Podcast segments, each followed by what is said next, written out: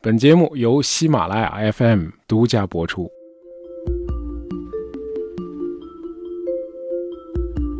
呃，大家都见过蝴蝶，但是估计很少有人知道，这个蝴蝶的身长和它的两个翅膀展开后的长度的比值，一般都是约等于零点六幺八，哎，就是所谓的黄金分割比例。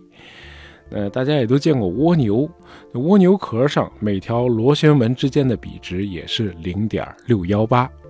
呃，树上普通的树叶的宽与长的比例也是黄金分割比例零点六幺八。呃，一个身材匀称的人，他肚脐以上与肚脐以下的比也是零点六幺八。呃，我们通常在二十二度到二十四度的温度区间里，哎，感到最舒服。哎，这是因为这个温度区间与人体的体温三十七度也成黄金比例。另外，我们熟悉的五角星里的这个线段之间的比例也是黄金分割零点六幺八。呃，五角星可不是人类发明的什么抽象图形啊，这个自然界里是有五角星的。除了海洋里的海星啊，在夜空里你也能看到。呃，从地球上看，我们的邻居金星每八年的运行轨迹就是一个五角星的图案。哎，好像非常的神奇。那么，为什么从低等的动植物到我们人类，从简单的数学到浩瀚的星空啊，都可以找到这样一个黄金比例呢？哎，难道这是某个大一统的参数吗？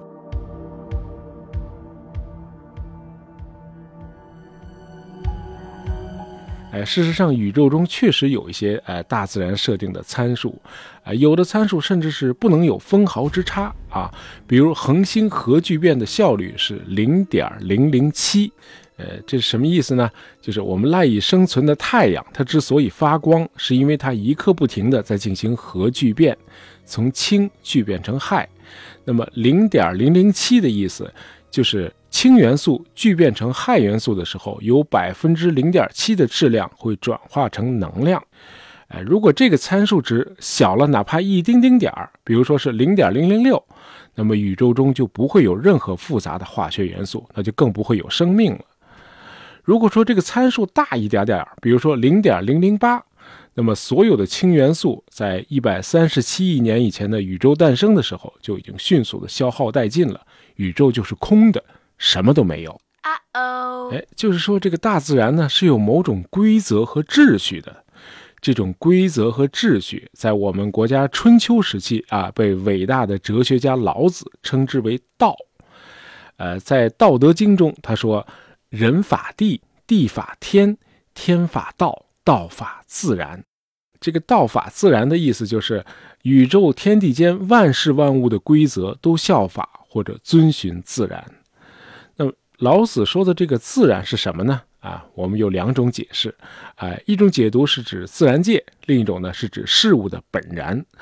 呃，老子的意思很明确，就是说，并不存在几大宗教宣称的那个站在自然界之外，并且创造了自然界的那个所谓上帝。自然本身就是规则秩序啊，就是那个道的制定者。而犹太教、基督教和伊斯兰教都认为。呃，有一个人格化的神，他站在自然界之外啊，但也可能是坐着啊。哎，他创造了世间万物。那么，在老子生活的那个时代，这个世界上还没有基督教和伊斯兰教，但是犹太教比老子要早一千五百多年。不过那会儿呢，交通也很落后啊，老子也不大可能哎和犹太教的拉比们有过什么论战。那么，对于犹太教的正统教义来说啊，老子的思想绝对是个异端。啊，当时的犹太教徒们要是知道有老子这么一人啊，肯定会诅咒他的。当然，老子呢是躲过了这诅咒啊。但是两千年之后，一位和老子的基本思想非常接近的二十四岁的年轻人却没有这么幸运。他不但遭到了荷兰阿姆斯特丹犹太社区的集体诅咒，他还被开除出了教门。这个年轻人叫斯宾诺莎啊，就是我们今天节目的主人公。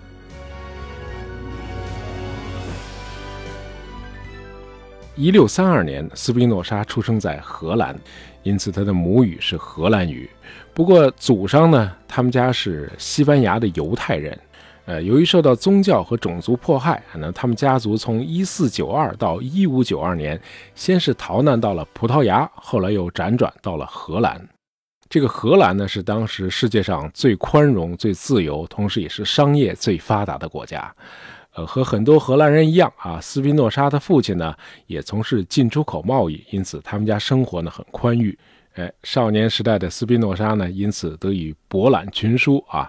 在遍读了犹太经典之后，斯宾诺莎开始学习拉丁文，从而第一次接触到了笛卡尔的著作啊，这就离异端不远了啊。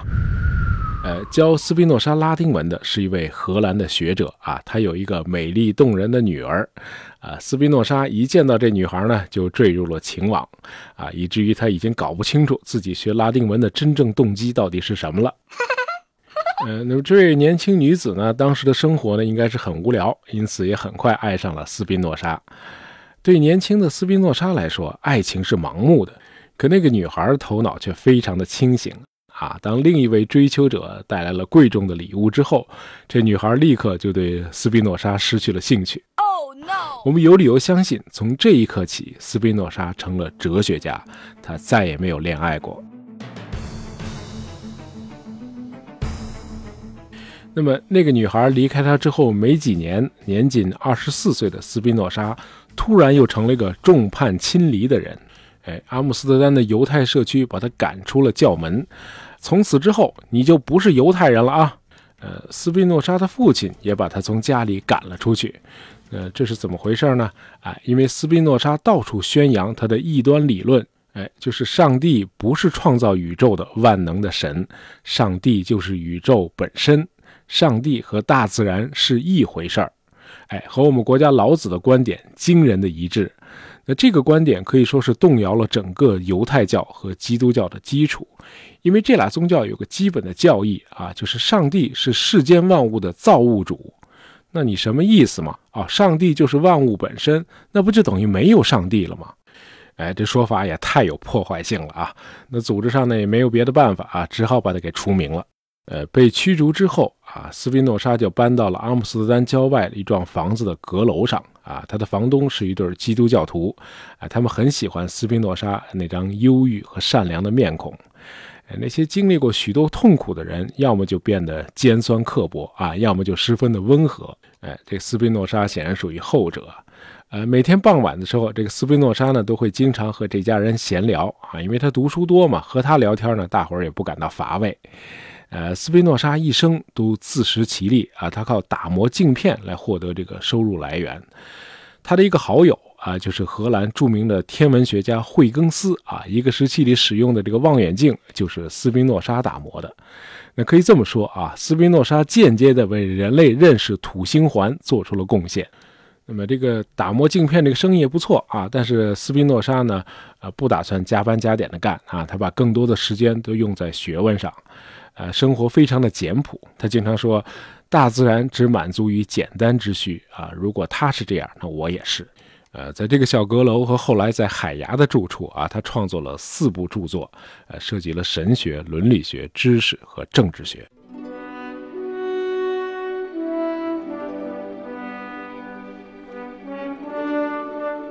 哎，和春秋时期的老子不同的是啊，这个斯宾诺莎的宇宙观是像做几何题那样推导出来的。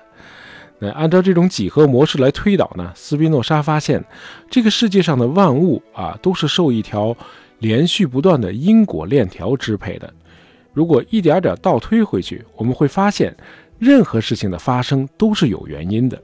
比如说啊，如果没有板块挤压，就不会有青藏高原。没有青藏高原，就不会有黄河。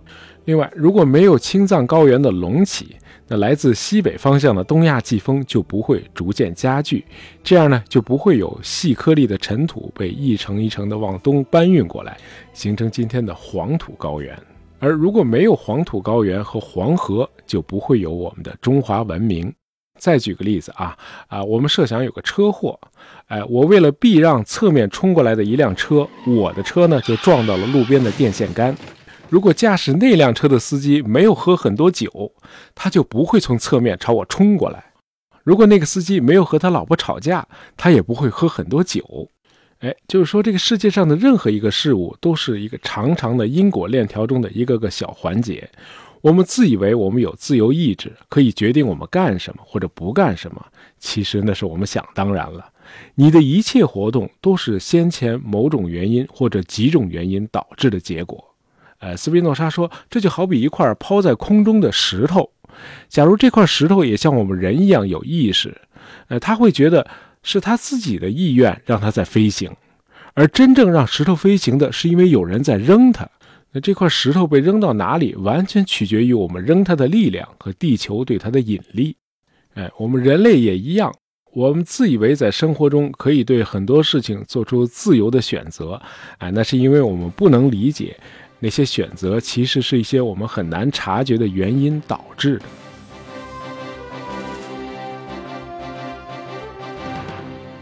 哎，这个斯宾诺莎是个决定论者，呃，尽管如此，他仍然相信啊，一些有限的人类自由还是值得争取，也是可以获得的。比如，我们可以去掉外在强加给我们的一些束缚，啊，他是这样推导的啊，呃，单独的人很难抵御各种危险和灾祸，因此呢，需要聚在一起形成社会和国家。但是多数人呢是不理性的，因此国家需要通过理性来制定法律，哎，在人们当中建立起秩序。这样呢，人们既摆脱了危险和恐惧，又可以在国家这个有序的社会里自由的、理性的工作和生活。因此，国家的目的不是统治，国家的真正目的是自由。那国家的另一个目标呢是发展，而发展又取决于人们能够获得多少自由。呃，斯宾诺莎当时生活的国家荷兰，就是一个自由与发展相辅相成的很典型的例子。哎，斯宾诺莎对他的政治论做了很深入的论述，那么我们节目呢就不细谈了啊。那么他关于言论自由的论点呢，在他去世一百一十四年之后，哎，写进了美国宪法第一修正案，啊，大家有兴趣呢可以自己去阅读啊。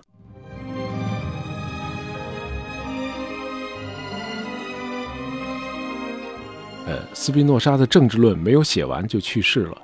因为打磨镜片，他不得不长期生活在粉尘的环境里啊，给他的肺带来了很大的伤害。那么去世的时候，他只有四十四岁。呃，他被逐出教门之后，终生都没有参加任何一个宗教派别。呃，二零一二年，阿姆斯特丹的这个犹太人联合会在一名成员的提议下，对一六五六年对斯宾诺莎的那个裁决发起了重审。大伙在考虑该不该把这位伟大的思想家永远逐出犹太民族。